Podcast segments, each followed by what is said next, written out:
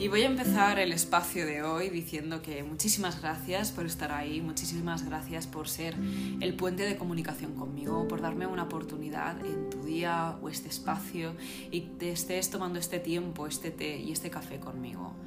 Gracias por eso y vamos allá.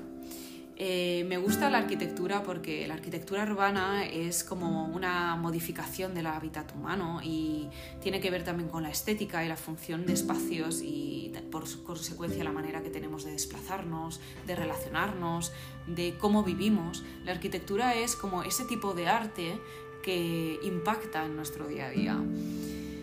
También quería decir que la arquitectura urbana eh, antiguamente estaba dividida en dos grandes poderes, que era el religioso y el político, y que ahora esto se ha visto un poco cambiado al poder empresarial y al poder político. Porque el poder político cada cuatro años o cada ocho años vamos a ver que nuestras ciudades o que a nivel eh, estatal eh, sigue haciendo una especie de intervenciones en nuestro espacio, ya sea eh, con parques, hospitales o, nuevas vías, pero sí que es verdad que el poder político lo vemos muchísimo más. Pero también tenemos que tener en cuenta otra fuerza que, se escapa de nuestros límites, que tiene que ver con las empresas privadas y que España eh, ha querido atraer a las, a las, empresas privadas.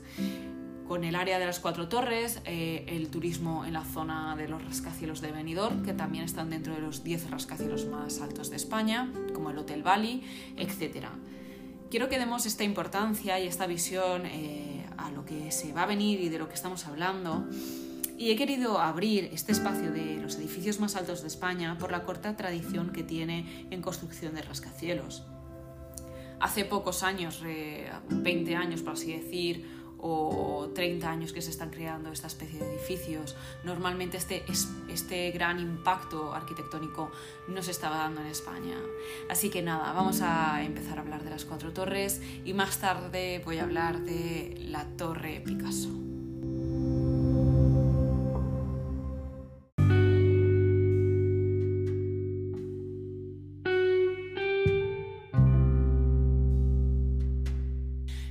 Vamos a abrir el melón, el melón de la arquitectura que tanto me gusta y que me parecería irresponsable no hablar de ella, ya que eh, desde que me he mudado a Madrid he estado visitando continuamente el área de las Cuatro Torres. Me parece absolutamente brillante ese, esa monstruosidad de edificios al lado del resto de edificios de Madrid, esa, eh, esa diversidad ¿no? de edificios.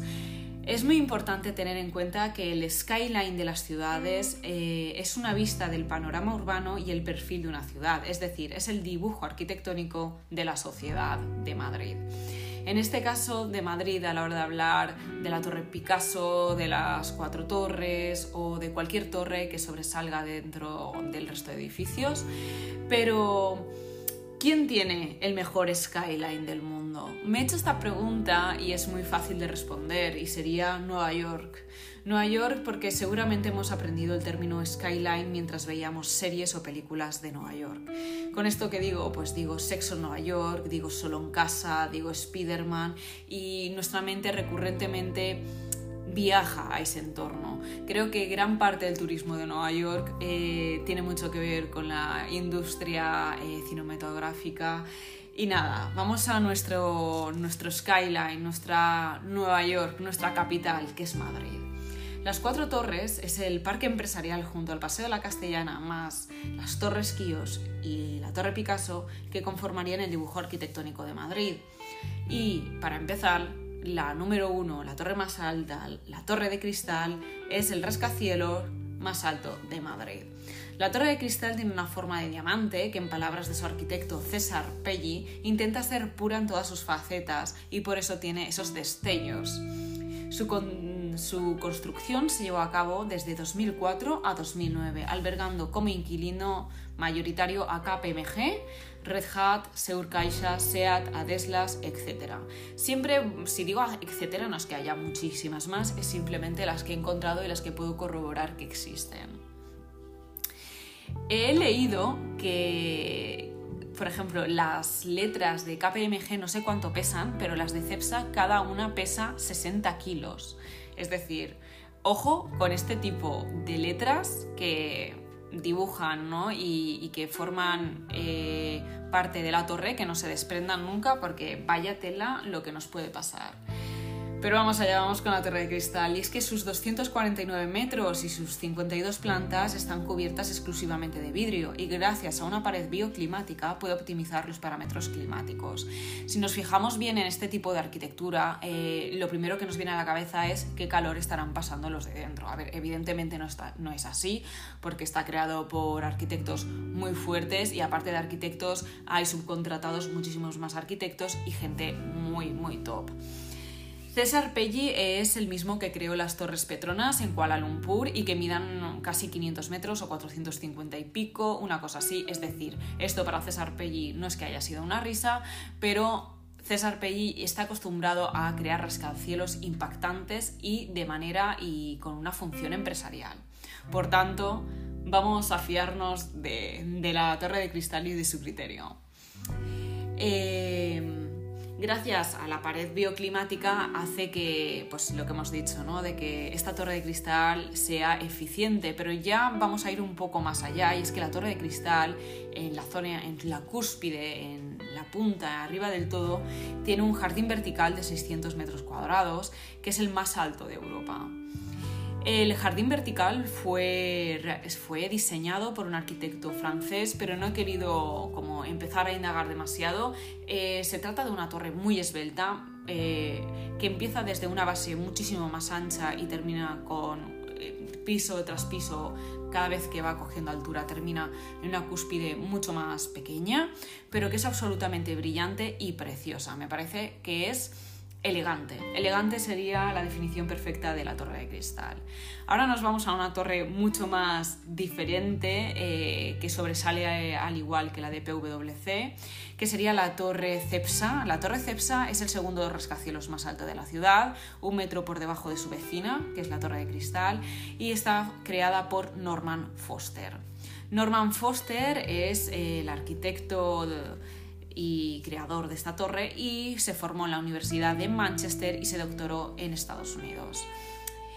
Norman Foster se caracteriza por su tradición en el high-tech y la investigación de materiales eh, ligeros. El high-tech, aparte de cuando tú te digo eh, high-tech o puedes leer high-tech, tampoco se trata de que, a ver, evidentemente, pues añaden tecnología y lo último de lo último en los edificios, pero también se informa mucho sobre las energías renovables y sobre reciclar, o sea, utilizar materiales reciclados. Iba a decirlo mal y lo he dicho bien. Bueno, vamos allá. El capítulo más importante de Norman Foster sería la, remodelación que tuvo en el Reichstag de Berlín tras el bombardeo eh, durante esa guerra que tuvieron, ¿no? Eh, la época nazi. Y luego estaría también el rascacielos ubicado en la City de Londres, el Swiss Reinaissance Company Building, que se, se dice tradicionalmente el pepinillo de Londres, que tenemos uno muy parecido en Barcelona, ¿no? y que constituye el primer rascacielos concebido con criterios de sostenibilidad energética. Es decir, Norman Foster, ahí lo, tenemos. Voy a decir un par de cosas de edificios que me vienen a la cabeza. Norman Foster también ha creado el Palacio de Congresos de Valencia y el antiguo Hotel Hilton también de la ciudad de Valencia, que ahora no sé si pertenece a Meliá. Estos esos edificios también forman parte de de los fundamentos de Norman Foster. Sí que es verdad que tiene unos más sostenibles que otros, pero bueno, para que tengáis en mente otro tipo de edificios. La torre Cepsa se cimenta sobre una gran losa de hormigón subterránea y que en el superior se divide en tres espacios que están divididos por otros espacios que hacen que el, que el edificio sea sostenible. Porque creo que tiene como turbinas de aire, bueno, etcétera. También he de decir que estos tres espacios de cristal subdivididos por estas dos franjas que, se, que tienen como un aspecto bioclimático y que están suspendidos en el aire, eh, tienen como una especie de arco metálico de material eh, reciclado, como si fuera aluminio, que termina con, un espacio arriba, como si fuera una especie de asa creada por Norman Foster, y es porque él también pretende que en la cúspide del edificio se cree también, igual como vamos a ver más tarde, eh, un espacio eólico de energía renovable para que sea como un edificio eficiente.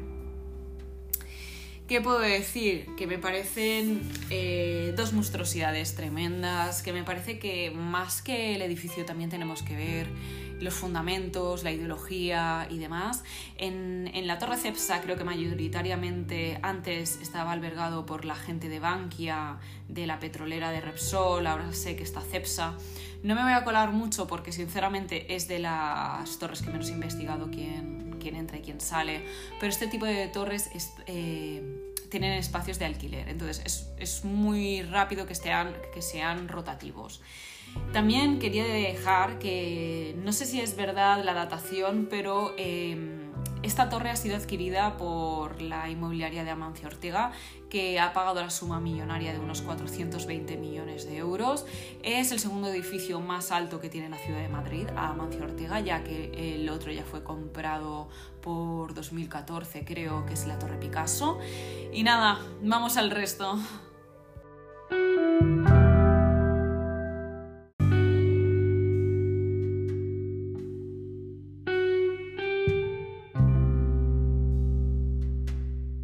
Ahora vamos a dar paso a la torre PWC y a la torre Emperador. La torre PWC se trata de la tercera torre más alta de España y su planta, la planta base de este edificio, es un triángulo equilátero. Lo que pasa es que los lados son curvos y desde fuera parece más bien un cilindro, pero no lo es. Este, esta torre, eh, de las cuatro, más bien cinco que son ahora, eh, es la única que se podría dividir entre un espacio empresarial y una zona residencial por el 51% que pertenece al hotel Eurostars. Una de las últimas plantas de este edificio pertenece al restaurante del hotel que tiene otro nombre, no se llama Restaurante Eurostars, no lo busquéis así. La verdad es que no me acuerdo, no sé si la calidad es muy buena para lo que os pueden cobrar, pero supongo que si es un restaurante igual tiene una especie de brunch o desayuno por la mañana para ir a ver las vistas desde este rascacielos. Em, es el primer rascacielos de las cuatro torres que está creada por arquitectos españoles que son Carlos Rubio Carvajal y Enrique Álvarez Sala. Y lo más curioso de esta torre es que está recubierta por una fachada de doble piel, por así decir, que la vemos de color negro, que recuerda las escamas de un pez. Y es que este tipo de, de ventanas con este tipo de disposición hace que ofrezca una resistencia mínima al viento, es decir, que sea más sostenible el espacio de dentro gracias a la cobertura que le ofrecen las ventanas de fuera. Por cierto, el rascacielos eh, tiene una azotea que existe un pequeño parque eólico cuyo fin es generar la iluminación de la fachada y el alumbrado de emergencia. La torre PWC sin duda es una torre totalmente diferente a las demás ya por las vistas cilíndricas de fuera como esa doble capa de piel que realmente podemos observar no es como el resto de las torres que podemos ver que tienen como una especie de centímetros que crean como una cobertura de, clima diferente, sino que este edificio ya desde fuera nos hace ver que es diferente.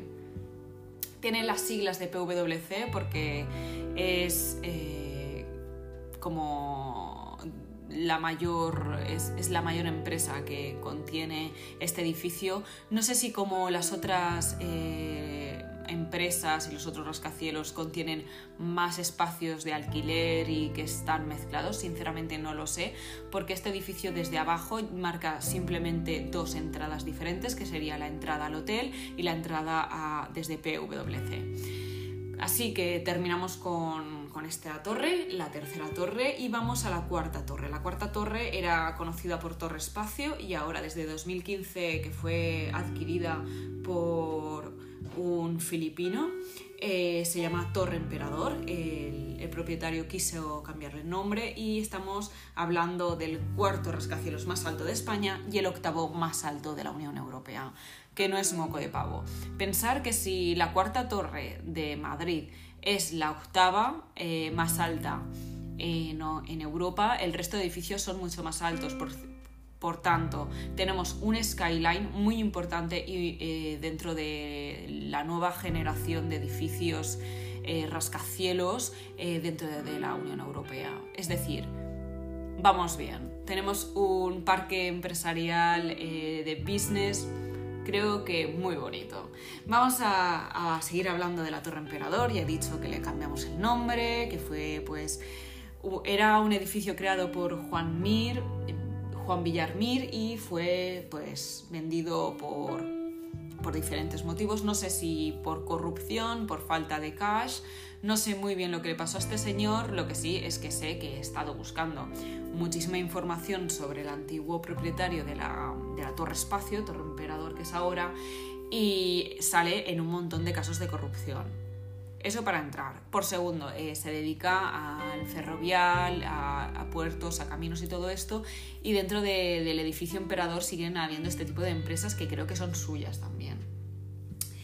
Lo más curioso del antiguo propietario es que en la planta 33 hizo construir una capilla que solía visitar antes de ir al despacho y que la última planta sea, era como su segunda residencia, porque él tiene eh, una residencia, tenía una residencia afueras de Madrid y tenía como donde pasar año nuevo o donde echarse una cabecita o un fin de semana aquí si él lo quería. Eso es lo que yo he leído de Juan Miguel Villarmir. No me voy a extender más eh, con este tipo de propietario y voy a hablar del arquitecto que fue Henry N. Cook, un arquitecto estadounidense graduado en Harvard. ¿Quién es Henry Cook? Pues bueno, tuvo pues, sus obras más señaladas son el Palace Villas Marie de Montreal y la Torre del Banco de Estados Unidos en Los Ángeles. Los inquilinos de este edificio, pues como he dicho antes, Ferro Atlántico, Ferro Iberia y también embajadas. ¿Qué tipo de embajadas? Pues la británica, la de Holanda, la de Australia, la, pues, etcétera, etcétera, etcétera. ¿Qué tiene de maravilloso este tipo de skyline en Madrid? Pues a pesar de que pues, si vemos los metros, eh, la altura de los rascacielos no son como muy impactantes, lo impactante de este tipo de edificios es que se encuentran en la zona más alta de Madrid y la perspectiva desde Barajas nos da a ver cómo eh, son lo más alto. Aún así es un una apuesta muy atractiva hacia los negocios de Madrid y me parece absolutamente brillante. No voy a desmerecer la última torre, aunque es de 181 metros, es mucho más baja que el resto y es la Torre Caleido. La Torre Caleido, más conocida como la Torre Caleido, es más conocido por el Instituto de Empresa, que es quien alberga este edificio.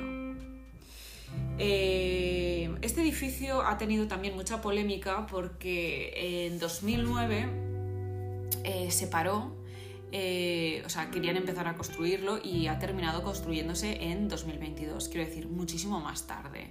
Se habla de que tiene eh, alquilado el espacio, el IE, hasta tal. Otros dicen que si lo construyó y le pertenece y alquila eh, el resto de habitáculos. Sinceramente no lo sé, no me voy a meter en ese berenjenal. Lo que sí que sé de este espacio es que este edificio es como una T invertida, que la parte eh, de la T invertida, el palito de arriba que sería de la T, que en este caso está abajo, hace un recorrido por toda la área de, de las cuatro torres, la zona subterránea y la zona media eh, desde vistas hacia abajo, hacia un parque. Y que ahí, pues nada, eh, con Manuela Carmena y creo con los otros gobiernos ha decidido pues, poner un centro comercial, un par de cines y también creo que va a estar el Hospital Quirón. Si no recuerdo mal, este tipo de proyectos se quieren abrir a lo largo de 2022, pero se ha ido retrasando tanto que sinceramente no lo sé. Lo que es importante es que este tipo de espacios y este tipo de área de, business eh, se ha creado en, la zona alta que también se, se va a empezar a estar Madrid Norte. ¿Y Madrid Norte qué es? Pues zonas verdes, espacios peatonales y mayor calidad de medio ambiente para la sociedad madrileña. Estoy muy orgullosa de este tipo de proyecto, de este tipo de edificación actual dentro de Madrid y creo que nos puede aportar una riqueza arquitectónica, aunque sea actual y que nos parezca banal porque está hecha a base de hierro, cristal y, que tiene como una especie de especulación bancaria o de propiedad inmensa, pero bueno, esto existe, es nuestra sociedad. Tenemos que también tener la perspectiva de que formamos parte de esto y que sinceramente son impresionantes.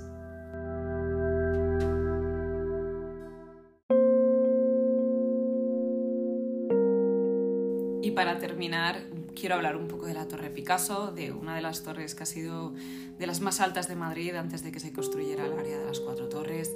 Y decirte que has llegado al final de, de este podcast y que muchísimas gracias por haberme escuchado si puedes dejarme un mensaje, si quieres decirme que cambie de tema, que te parece eh, que es poco interesante, que te parece más interesante que hable, en vez de espacios arquitectónicos, pues que hable más de arte, que hable más de gastronomía, que me ayudes eh, en este proyecto que estoy empezando a crear, porque tengo muy en cuenta todas las opiniones constructivas de los demás. No opiniones, sino opiniones constructivas. Así que voy a hablar brevemente de la Torre Picasso y nos vamos a despedir. La Torre Picasso eh, se trata de un rascacielos ubicado también en la Castellana, en el Paseo de la Castellana de Madrid, que se creó a lo largo de 1980 y 1988 y fue creado por el arquitecto Minoru Yamasaki.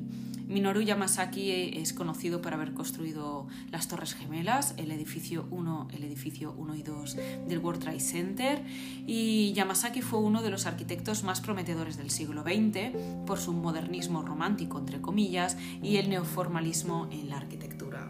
¿Qué es el neoformalismo? Pues el uso de materiales caros, el travertino, el mármol, el granito, y que normalmente tienen alzados muy simétricos y superficies lisas, ya tanto fuera del edificio como a la hora de representar toda la planta de él. Minoru Yamasaki provenía de una familia japonesa que tuvo que emigrar a Estados Unidos en busca de una mejor vida y que se ubicó en Washington. Pero como no tenían eh, mucho dinero, eh, Yamasaki tuvo que irse a Alaska a trabajar en una envasadora de salmón para poderse graduar más tarde en arquitectura porque no se lo podía cosechar.